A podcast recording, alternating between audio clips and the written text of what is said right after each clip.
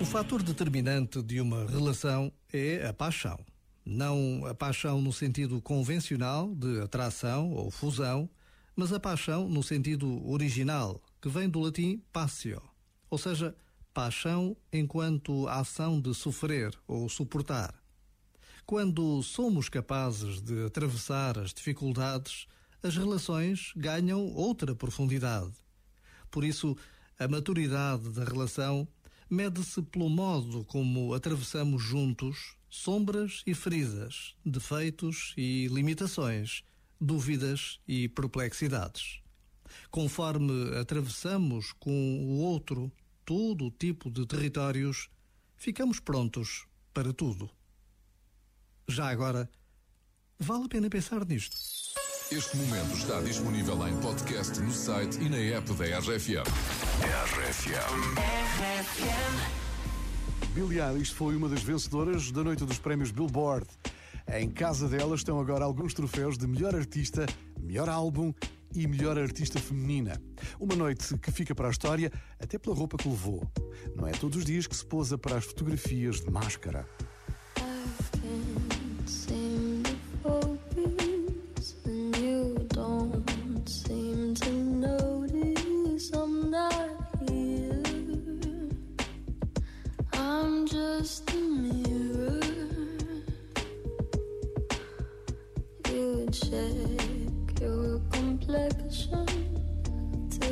Find your reflections. All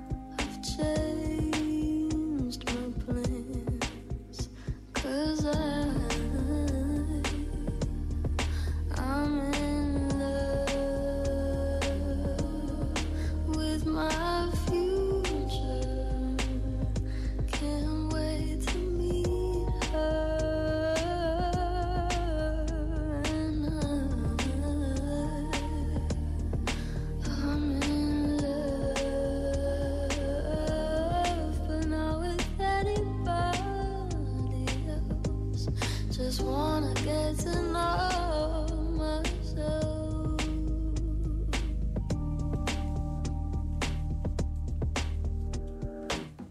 I know supposedly I'm lonely now. No, I'm supposed to be unhappy without someone.